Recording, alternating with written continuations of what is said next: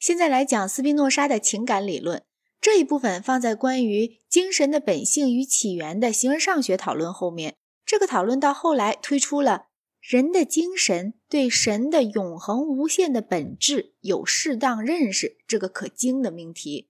但是伦理学第三卷中讲的那种种智情，祸乱了我们的心，蒙蔽住我们对整体的理智实践。据他讲，各物只要它是自在的。都努力保持自己的存在，因此起了爱恨和纷争。第三卷里讲述的心理学完全是利己主义的心理学。凡设想自己的憎恶对象遭毁坏者，会感觉愉快。我们若设想有谁享受某物，而此物仅只能一人能够占有，我们会努力使这人不能获有此物。但是就在这一卷中，也有些时候，斯宾诺莎抛掉。数学论证化的犬儒态度外貌，道出这样的话：赠受到赠回报则增强，反之则能够被爱打消。斯宾诺莎的意见，自我保全是各种至情的根本动机，但是我们自身当中的实在肯定性的东西，乃是把我们与整体统合起来的东西，并不是保全外表分离状态的东西。我们一体会到这一点。自我保全就改变性质。伦理学最末两卷分别题为《论人的奴役或感情的力量》和《论理智的力量或人的自由》最有趣味。我们所遭的事多大程度上由外界原因决定，我们相应的受到多大程度的奴役。我们有多几分自觉，便有几分自由。斯宾诺莎和苏格拉底、柏拉图一样，相信。一切不正当行为起因于知识上的错误。适当认识个人环境的人，他的行动作风就英明得当。遇到对旁人来说算是不幸的事，他甚至会仍觉快乐。斯宾诺莎不讲忘我无私，他认为在某个意义上，自立，特别说是自我保全，主宰着人的一切行为。任何一种德行，我们不能设想它先于这种保持自己存在的努力。但是贤达的人会选择什么当做自立的目标？他的想法与一般利己主义的想法是不同的。精神的最高的善是关于神的知识，精神的最高德性是认识神。情感若是由不适当的观念产生，就叫至情。不同人的至情可能冲突，但是遵从理性过生活的人们会协和共处。快乐本身是善的。但是希望和恐惧是恶的，谦卑和懊悔也是恶的。凡追回某个行为者，双重的悲惨或懦弱。斯宾诺莎把时间看成非实在的东西，所以他认为与已成过去或尚未到来的事件有着本质关系的一切感情都违反理性。只要精神在理性的指示下理解事物，无论那观念是现在。过去或未来事物的观念，精神有同等感动。这是一句严酷的话，却正是斯宾诺莎哲学体系的本质所在。一暂且细讲一讲。按照一般人的意见，结局好的全叫好。宇宙假如渐渐转佳，我们认为强似逐渐恶化。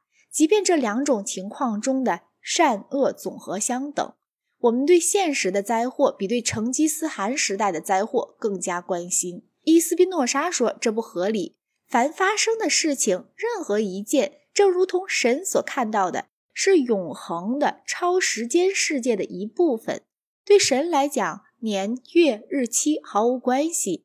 贤达者在人类的有限性容许的限度以内。努力照神的看法看世界，你也许要反驳说，我们对未来的不幸比对过去的灾祸多关心。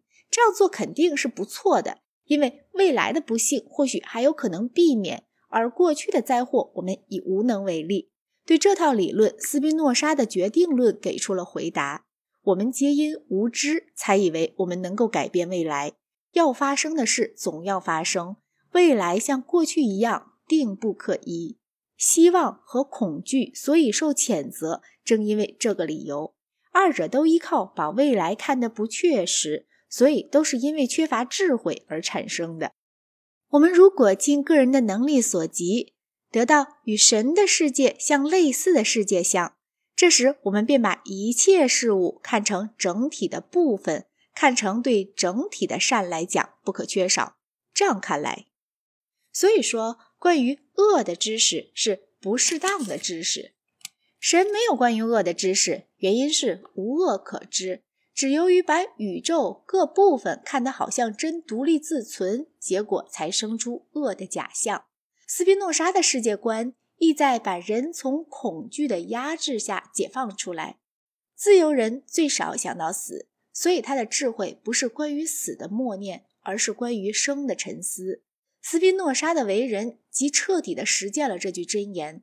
他在生活的最末一天完全保持镇静，不像裴多篇里写的苏格拉底那样情绪激昂，却如同在任何旁的日子一样，照常叙谈他的对谈者感兴趣的问题。斯宾诺莎和其他一切哲学家不同，他不仅相信自己的学说，也实践他的学说。我没听说他有哪一次，尽管遇上非常惹人生气的事，曾陷入自己的伦理观所谴责的那种悲愤和恼怒里。在与人争论中，他谦和明理，绝不进行非难，但是竭尽全力来说服对方。我们所遭遇的事，只要是由我们自身产生的，就是善；只有从外界来的事，对我们讲才恶，因为一切事情，凡其至效因是人的，必然是善的。所以，除非通过外界原因，否则恶不能降临于人。所以，很明显，宇宙整体遭不到任何恶事，因为它不受外界原因的作用。